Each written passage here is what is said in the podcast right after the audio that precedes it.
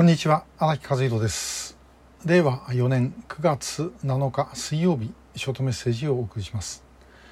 えー、今あのいるのは大学の研究室なんですけどもこの研究室の中で、まあ、こんなもう非常に散らかった状態でもう収集つかないんですけどもあのご覧になってですね、えー、北朝鮮の幹部の写真があるけどもあれ何ですかというご質問がありました。あのまあ、要は少しでもですねこうイメージを持っておくために、えー、労働新聞に出たあの幹部の写真をですね、えー、コピーしてこうやってまああちこちに貼ってあるんです。まあ、ちょっと一つご覧いただきたい。よいしょ。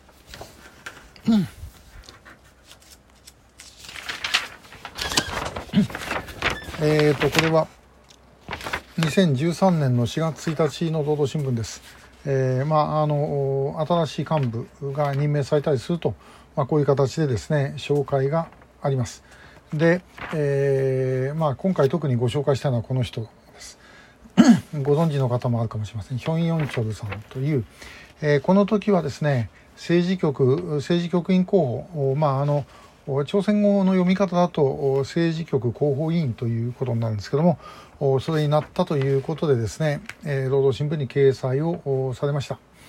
で、えー、この2年後ですね2015年の4月30日だと言われますけどもまあ、銃殺されちゃいました、えー、もういなくなっちゃいましたでまああのまあ、金正恩が演説している時に居眠りしてたとかですね、まあ、そんな話もあるんですけども、まあ、実際は何かいろいろあったんだろう、まあ、もっと別のことあったんだろうというふうに思います。でともかくまあこうやってですね、まあ、その大幹部として、まあ、抜擢された人でもちょっとすればですねあのもう命がなくなってしまうということなんですね。でまあこううちの別の方向へですね見るとあの死んじゃった人というか殺された人がチャン・ソンテクなんかも含めてですね、えー、映っております、えー、本当にですねもうあのあの国、えー、幽霊がいくら出てもおかしくないようなあの国ですよね。で、えー、今日まあお話したいのはこれ本当にですね北朝鮮の幹部って命がけだっていうことですよね。よしあしは別として。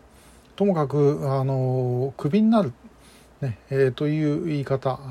をですねしてもあの、まあ、日本だったらばあ、まあ、その職を辞めさせられると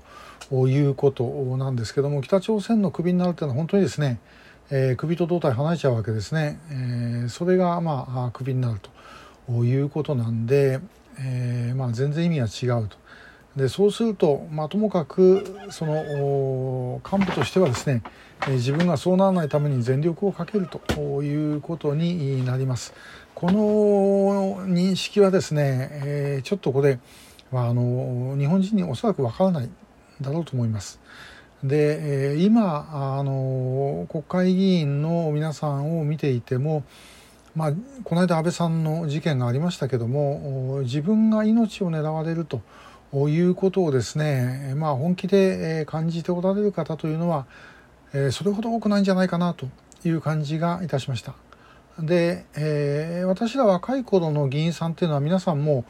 当然戦前の大生まれでですね、まあ、塚本三郎委員長があの初の昭和生まれの代議士だったんで、まあ、そういう意味で言うとですねもうみんなだからあの軍隊経験とかあったりとかえー、そういう方々ばっかりでした。だからその時自分があの命がなくなるかもしれないってことを思ってなかったとしてもやはりあのそういうものを体験してきたってことはあるんですね。で今の議員さんはやっぱりそういうものを体験してない、えー、お役所も同様です。で、えー、本当だったらあのこの間のまあえー、安倍さんのですねああいう事件があった時に警察庁長官なんかはですね本当だったらまああの職をまあ辞めるとあれもだからちゃんと責任取ったという言い方してませんけどもしかし本当だったらですねこれ昔だったら自決したっておかしくないぐらいのことです、まあ、自決しろと言ってるわけじゃありませんけどもそういうことがあってもおかしくないようなことですねだからまあもう命を懸けるっていうこと自体が、まあ、死後になってしまっているのではないだろうかというふうに思います。で、えー、ただし北朝鮮の場合こうやってですねなんかつまんないことであの言いがかりつけられて殺されてしまうということが結構たくさんあるわけですよね。でだとすると、まあ、あの幹部の感覚としてどうなるかと、まあ、ともかく逆らわないということが一番です。もちろん金正恩にそれ違うんじゃないですかなんていうことを言ったらですねもうもちろん本当に首が飛びますからでそれ言うことはできないで、えー、もうそうでございますあのよくねえ写真がどっかそこら辺にありますけども金正恩が視察するともうこう手帳を持ってですねこうやってあの一生懸命こう書いてる何書いてんだか分かりませんよね。えー、くまモンの漫画書いてるのかもしれませんけどもまあそういうことは書いてるというふうにしてもう全くその通りですというふうにしなければいけなかった。金正日の時はですね、もともと話が尻滅裂で何言ってるかよく分かんない、えー、だからどっかに書いてありましたけども あの金正日が電話してくる、えー、幹部の家にはですね あのこう電話に録音する装置がついてる。で 電話金正日から電話かかってる時はですね「はいはいはい分かりました分かりました」って言って言って電話を置いてからですね、えー、もう一回再生して何を言ってたのかあの理解をするということをやっていたそうです。でもともかくもう絶対にですねあのもうその反対するとか、えー、いうことはまあできないということなんですね。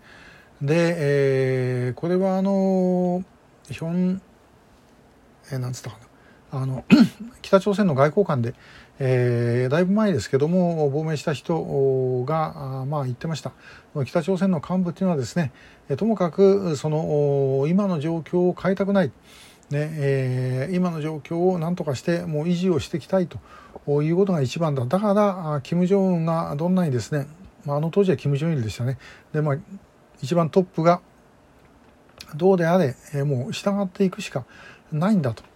いうふうに思いますただし、えー、もうどうせどっかでダメになるだろうとは思ってるからやっぱり保険をかけるようにして、えー、外国にですね自分の子供をまあ貿易会社とかそういう形で送り出すとかそういうことをしているんですという話がありました。で前にあのローザンヌの話しましたよねであのレマン湖のほとりでですね金正恩がまあ佇んで景色見てたとしたらもうこんなふうにですね自分の国にすることができるわけないというふうに思います。ともう人民が死のうが何しようが自分のその生活を維持するためにはどうすればいいか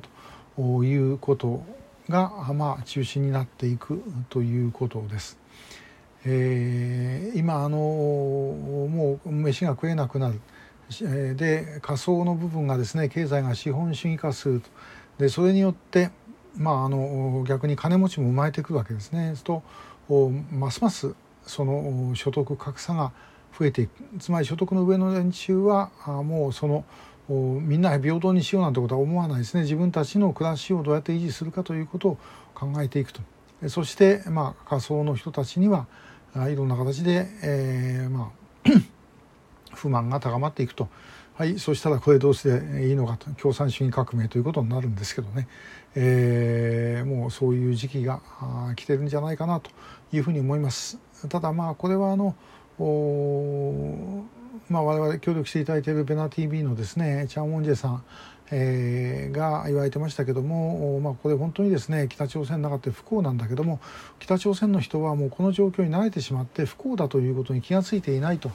いう話がありました。まあ、本当にその通りだろうと思います。えー、この状況やはり今実はこうなんだよということを知らせていかなければいけない、まあ、潮風もその一端としてやっているところです。えー、今日は、まあ、幹部の首が飛ぶ話からお話をいたしました、えー、今日もありがとうございました。